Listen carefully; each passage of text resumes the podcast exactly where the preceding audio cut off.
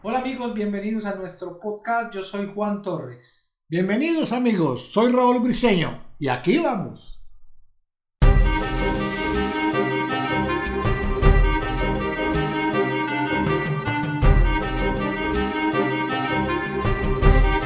Aquí vamos.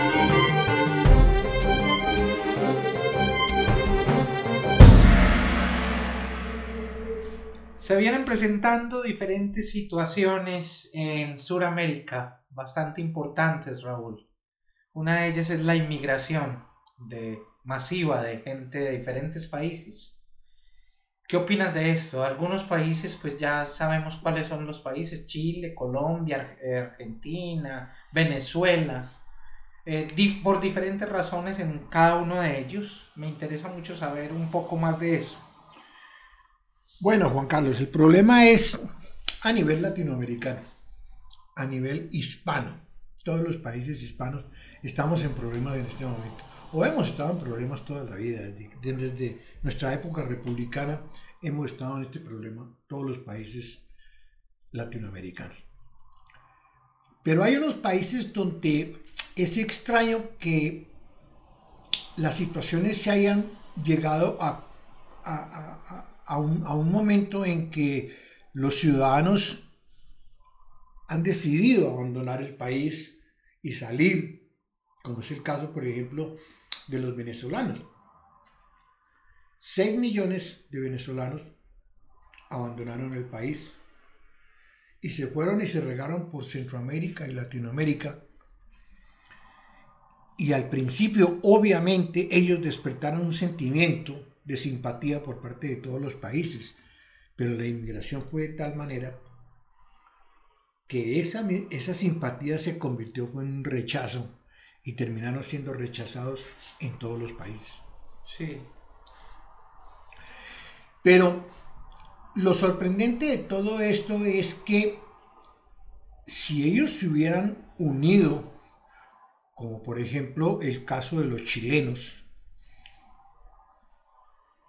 que hace poco hicieron una revolución, hace dos años hicieron una revolución impresionante en Chile y lograron cambios radicales en cuanto a su estructura, una nueva constitución, una asamblea constituyente para una nueva constitución, echaron atrás toda la constitución de Pinochet, toda esa época represiva de la dictadura de Pinochet.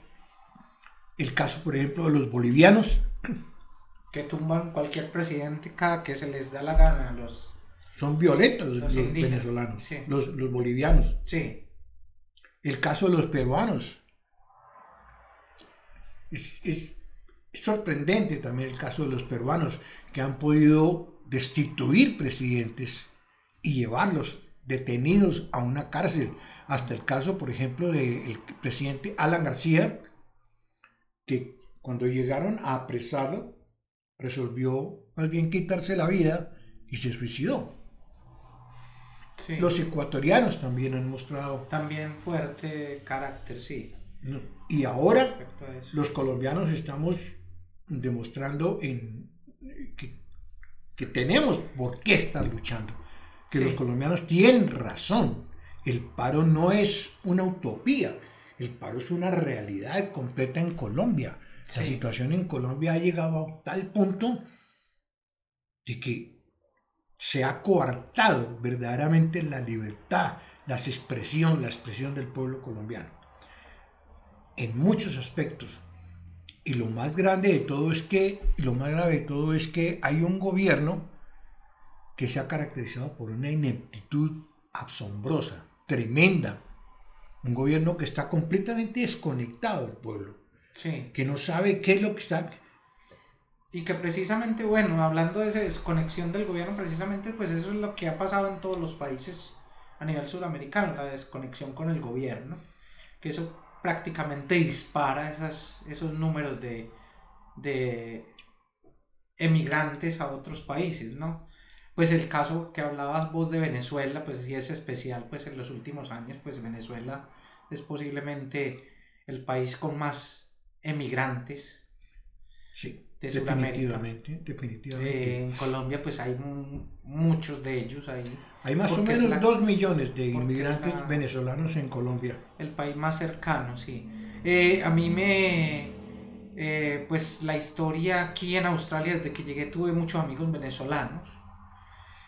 Pero me, me, impacta mucho ver que en esa época, en el año 2000, Venezuela, o sea, los venezolanos eran vistos como otro, o sea, como otra, de otra manera diferente, porque la gente que venía a estudiar aquí, en Australia, venía gente de clase alta, o sea, gente que a gastar la plata y que venía no con la con la visión que yo venía desde Colombia, que era de quedarme aquí, por diferentes razones de las que salía en Colombia, pero el venezolano venía con el ánimo de, de invertir en su educación y hacer seis meses, irse, devolverse para Venezuela.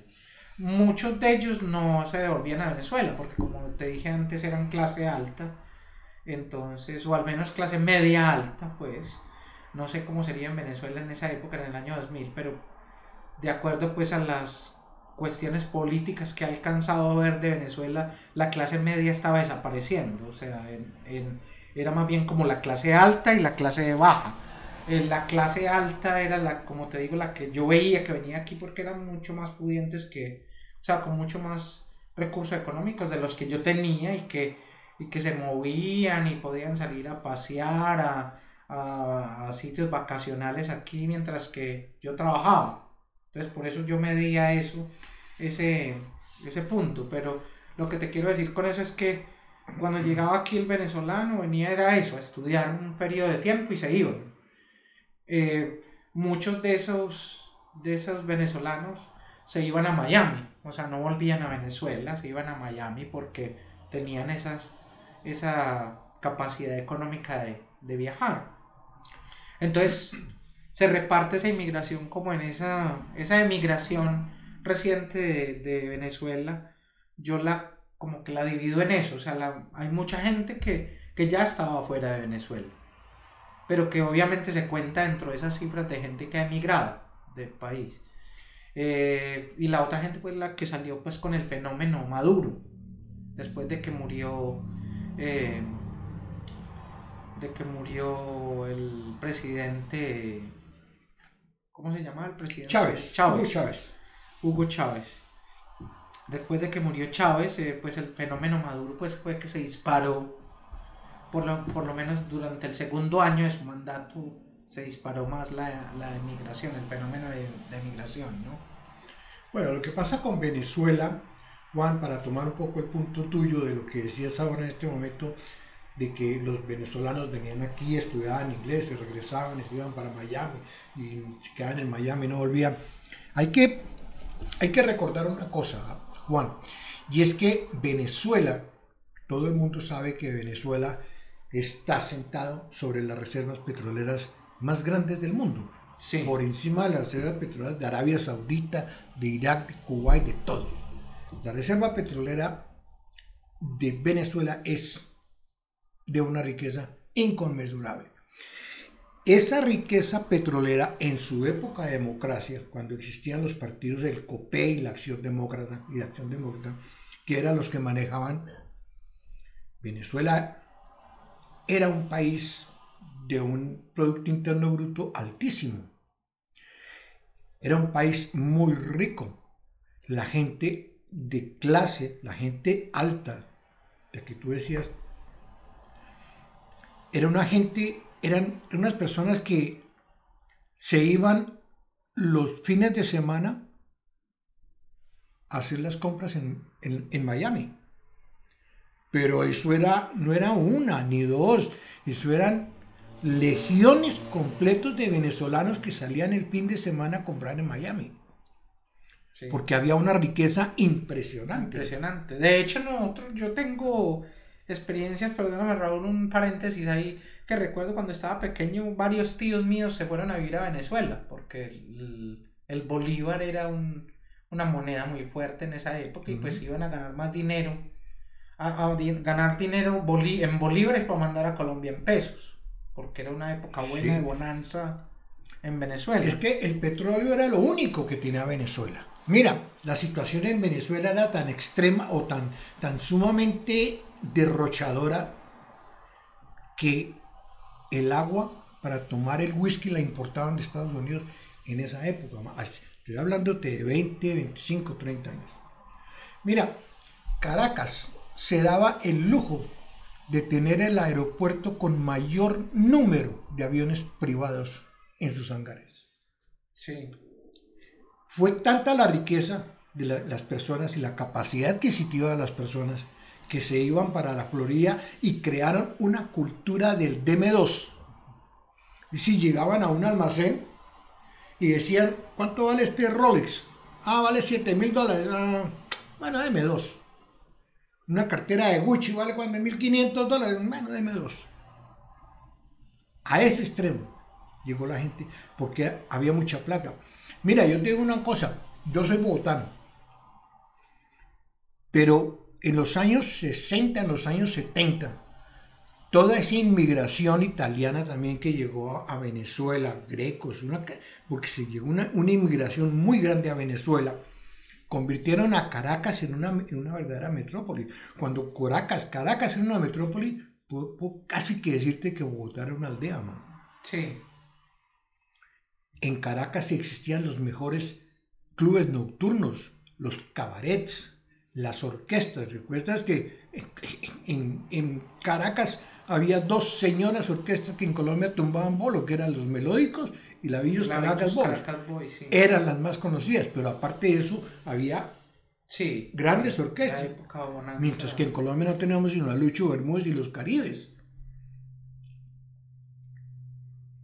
Entonces, esa capacidad enorme de dinero que tenía Venezuela fue lo que ocasionó el desastre de Venezuela, fue el veneno de Venezuela, porque los venezolanos se levantaron con Chávez. Sí. Chávez fue el que llegó y puso la discordia en Venezuela y armó todo el programa de la revolución bolivariana, tumbó al gobierno y se quedó con todo y después vino y quedó, y quedó Maduro. Pero bueno, volviendo al caso de la emigración, de la emigración, los venezolanos hubieran podido quedarse un poquitico en su, en su país y enfrentar esa situación. Mira, hay una cosa, un ejemplo muy grande, y es por ejemplo la primavera árabe. Sí.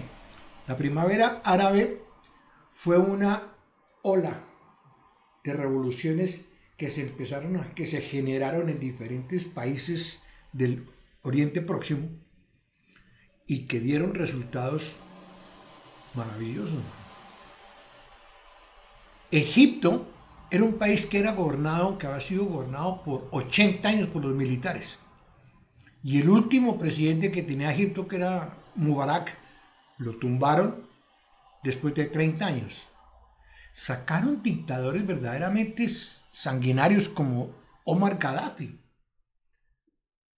Omar Gaddafi en Libia le envió a los protestantes la Fuerza Aérea. Los bombardeó. Sin embargo, lo sacaron del poder, el tipo salió huyendo, lo encontraron huyendo y lo mataron. Sí. En Siria sacaron al sinvergüenza que está todavía hoy allá, lo sacaron huyendo, se tomaron el poder, no supieron conservarlo y el tipo volvió y ahora está Siria, es uno de los países con más problemas en este momento en el Oriente Próximo. Túnez, que fue donde nació la primavera árabe, cuando la policía detuvo a un vendedor y le quitó todas las cosas que estaba vendiendo y le cerró las cuentas bancarias, el tipo se inmoló, se, incendió.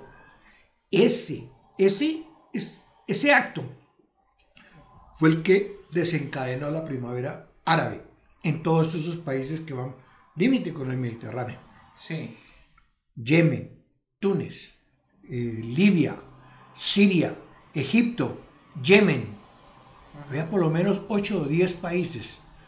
Todos lucharon.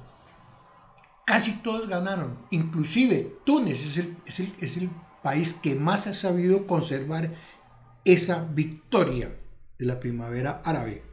Sí. Los otros han sucumbido. Egipto volvió de nuevo al poder de los, de los, de los militares, porque los que tomaron el país, los hermanos musulmanes, no fueron capaces de sostener, de sostener la situación. Y se Este- dejaron ganar de nuevo con los... Este tema es de mucha controversia, Raúl. Yo quiero eh, hacer énfasis en que nuestra posición es neutral, pero Sí, también claro. quiero ser polémico en ese aspecto y quiero eh, resaltar una idea que yo he tenido. Yo pienso que hablando de, ese, de esa posición del pueblo suramericano, yo pienso que hace falta más fuerza. O sea, eh, ha habido revoluciones a nivel chileno, a nivel venezolano, a nivel colombiano. Pues usted no le, no le parece que hace falta más fuerza de parte del pueblo para realmente llegar a un, tener un resultado específico. Me refiero a que ya todos sabemos, y, eh, y eso lo hablamos también en podcasts anteriores, que la, teo- la, la teoría de la no violencia pues es una teoría muy, muy bonita de, académicamente o textualmente en el libro, como, como muchas otras teorías.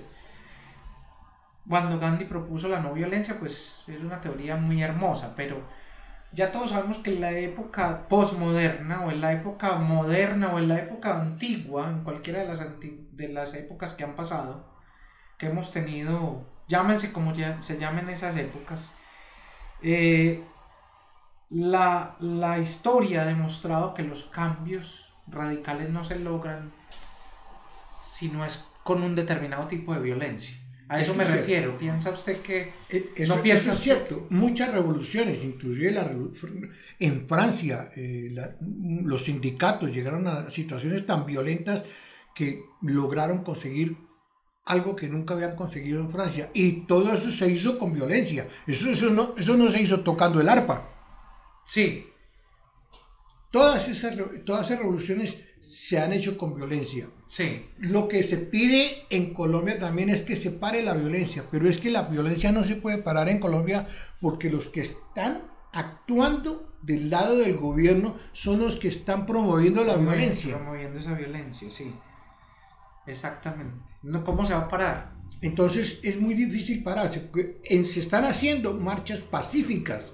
La gente está marchando pacíficamente, está protestando pacíficamente, pero esas marchas están infiltradas por los mismos paramilitares o por los mismos personal Claro. civil que de la policía vestido de civil. Están los videos por todas partes. Claro, no, no. y Eso no es uno. Y siempre son, ha sido. son 200, son 300 Ah. videos que se ven a esos paramilitares disparando contra el pueblo. Ahora la social media pues nos ha dado la oportunidad de hacer eso, pero eso siempre ha existido, pues así siempre ha existido el espionaje de lado y lado, o sea, gente infiltrada en un bando mirando a ver qué hacen y pretendiendo, haciéndole creer al otro bando que son enviados del otro bando lo que les hacen contrariamente. el pero no principal enemigo en este momento del gobierno colombiano son los, tel- son los cel- cel- los Claro que celulares. sí, los celulares. Porque ellos están grabando todo. Y de cualquier gobierno que Y haga de cosas gobierno, en este momento el primer enemigo de un gobierno dictatorial en este momento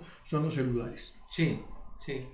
Y no hay forma de controlarlos, hermano. No hay forma de controlar, no porque mientras que uno anteriormente tenía que filmar con una cámara, irse a, a- o con una cámara fo- o tomar fotos e irse a revelar el rollo o la película. Usted ahora firma desde un balconcito. y está Por un transmitiendo está filmando todo. y puede estar transmitiendo por tres plataformas al mismo tiempo si quiere o guardarla y transmitirla por Facebook y después tirarla en YouTube y lo que quiera. Es casi que eh, en tiempo real. Sí, en tiempo real, si uno puede transmitir desde Facebook o YouTube o cualquier otra plataforma que quiera en tiempo real y mandar el video por WhatsApp y por otras plataformas que quiera. Pero sí, o sea, pienso yo lo que lo, la idea que te digo, o sea, yo pienso que, que al pueblo suramericano le hace falta ir más allá. Bueno, lo que hicieron los chilenos fue asombroso. ¿no? Sí, Destruyeron y acabaron y fueron violentos a morir. Y consiguieron lo que querían. sí, El presidente Piñera tuvo que echarse de para atrás, tuvo que aceptar sí, la decisión del pueblo, tuvo que llamar a una Asamblea Nacional Constituyente para crear una nueva constitución. sí. Eso fue asombroso. Ya, ya veremos qué pasa con esa situación en Colombia, que es bastante parecida ahorita con lo que se está viendo en el paro. Eh, en Argentina también hubo movimientos así hace poco. Eh, pero uno de los casos que más me impacta nuevamente, volviendo, eh, como te dije, tengo muchos amigos venezolanos y mucha y mucha, eh, mucha gente muy querida, muy conocida, muy hermana mía, venezolana, pero me impacta mucho ese caso venezolano. ¿Cómo ves vos? O sea, ¿qué, ¿qué va a pasar con ese caso? Porque es que yo veo que en Colombia, en Chile lograron ese movimiento. En Colombia se está logrando de pronto un cambio, de pronto ahorita que vienen las elecciones el próximo año en Colombia, quizás se logre un cambio Estoy seguro que sí. Estoy seguro que sí. Es decir, hay una esperanza muy grande en Colombia. Sí. Pero estamos en ese proceso. Vamos a ver qué. Pero no veo que en Venezuela esté pasando un proceso así. O sea, no veo que vaya a haber un cambio en Venezuela. Es que no hay quien proteste en Venezuela, man. Si salieron 6 millones de, de, de, venezolanos, ¿quién se quedó en Venezuela? Los esposos, los abuelos, los papás, las esposas, los hijos ya no hay quien proteste en Venezuela. Pero es que el caso es la inmigración venezolana, como te dije al principio, creyó que iba a encontrar una simpatía muy grande y al principio realmente fue así por parte de los, de los países. Pero llegaron a los países, es como cuando tú vas a Colombia, donde la familia, y vas de vacaciones te reciben muy bien y ¿qué quieres tomar? Y siéntate aquí, la mejor cama para ti, todo. Pero si tú llegas y no, vengo a quedarme, ya la, ya la cosa es muy distinta. Ya no es la mejor cama, sino, vea, entonces ese aquí y, ay, llego tarde, ah, pero es que no. Sí, es, lo, mismo. lo mismo pasó con los venezolanos. Llegaron, una gran novedad, pero los pueblos, los, países empezaron a darse cuenta de, de los problemas que estaban trayendo los venezolanos. ¿Problemas sí o problemas no? Porque si tú analizas, por ejemplo, el caso de colombiano, donde nos han llegado, hemos recibido aproximadamente 2 millones de venezolanos, la gente podría pensar que eso, que eso es malo, y yo pienso que más bien podría ser beneficioso para Colombia. Porque esta, esta, esta inmigración en Colombia puede crecer, hacer crecer el Producto Interno Bruto colombiano, porque obviamente hay dos millones de personas más en Colombia que están consumiendo, quiéralos o no. Sí, sí. Si antes éramos 50 millones los que estábamos comprando pan, ahora son 52 millones de colombianos que están comprando pan. Y leche, y azúcar, y camisas, y zapatos, y pantalones, y todo lo que tuvieras. Sí. Eso va a incidir definitivamente en un crecimiento y ese, y ese del, del comercio y el crecimiento de la economía. Eso va a hacer crecer la economía colombiana. Me parece Estoy absolutamente seguro Estoy absolutamente seguro. Sí, yo también estoy de acuerdo con eso, eh, con, con, vos en ese punto. Y eso me parece un punto muy importante. Me interesaría hacer un podcast en el futuro de economía en Sudamérica. Porque estoy de acuerdo totalmente con ese punto. Eh, puede ser beneficioso para Colombia y puede ser beneficioso para cualquier país. Pero, pero me parece tricky la idea, esa idea, o sea, pienso que esa idea la apoyo, pero desde el punto de vista de, que la economía del país que recibe esa inmigración cambie.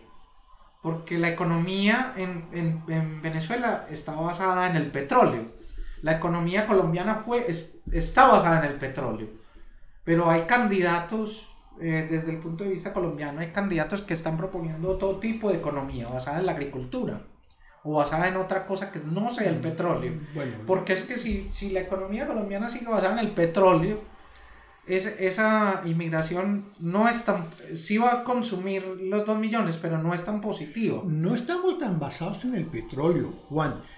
Lo que sucede es que, fíjate, por ejemplo, con la caída del petróleo. Hace, antes de que apareciera la pandemia, el barril de petróleo se estaba, considera, se estaba, se estaba negociando en los mercados internacionales de acuerdo a la Organización de Países Petroleros en más o menos 100, 205 dólares el barril.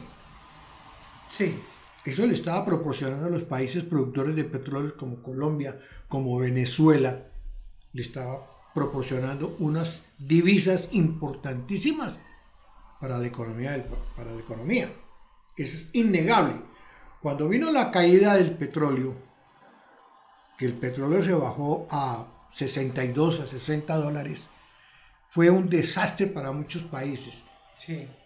Principalmente para Venezuela, porque Venezuela tiene establecido que su funcionamiento económico depende del petróleo a un precio, es decir, estable, que no tenga ni subir ni bajar a un precio de 75 dólares el barril. Sí.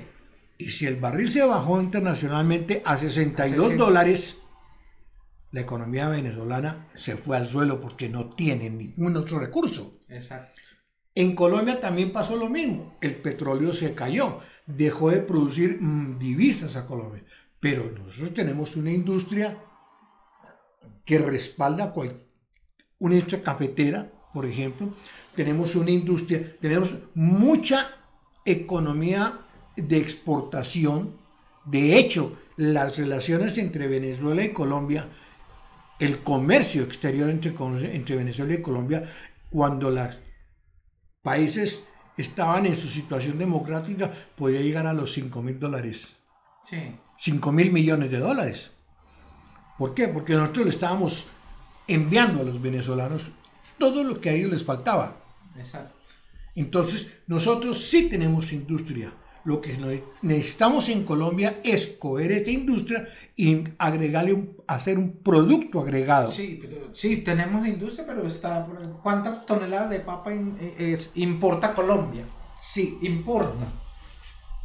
O sea, está la industria, sí está la industria, pero está parada la industria. O sea, ¿cuánta, pues, podemos, podemos, nosotros tenemos todas las condiciones. La, Colombia, la economía colombiana puede estar basada en la agronomía, en la agricultura. Podemos llegar a ser la despensa económica del mundo. Claro que sí puede llegar.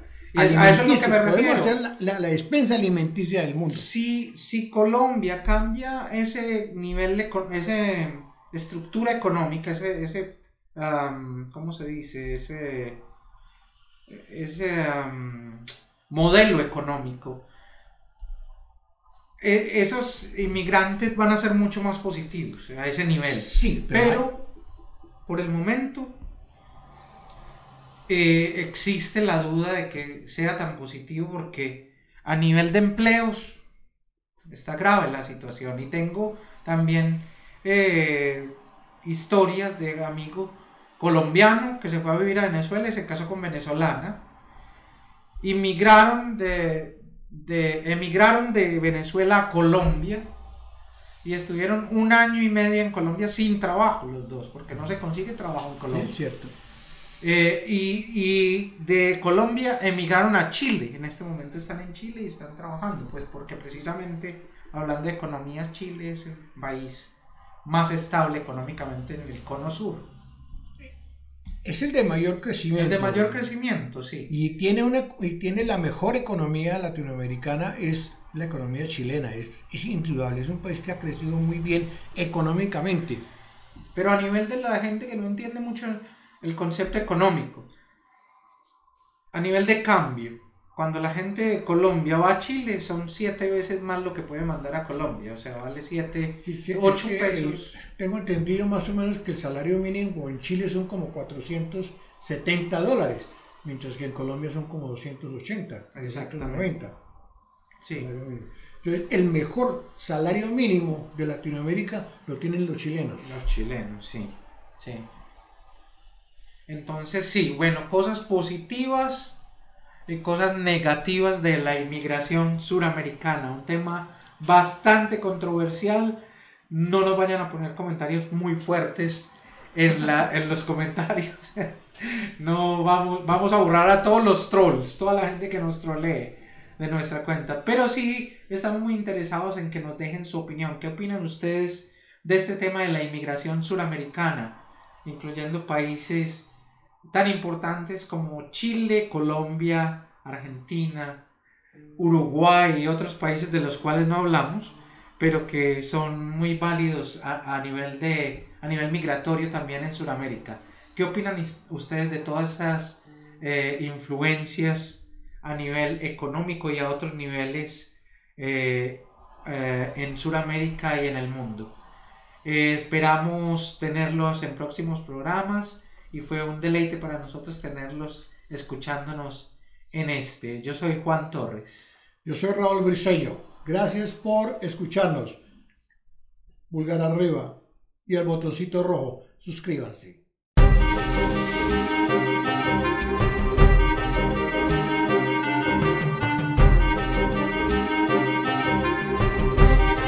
Aquí vamos.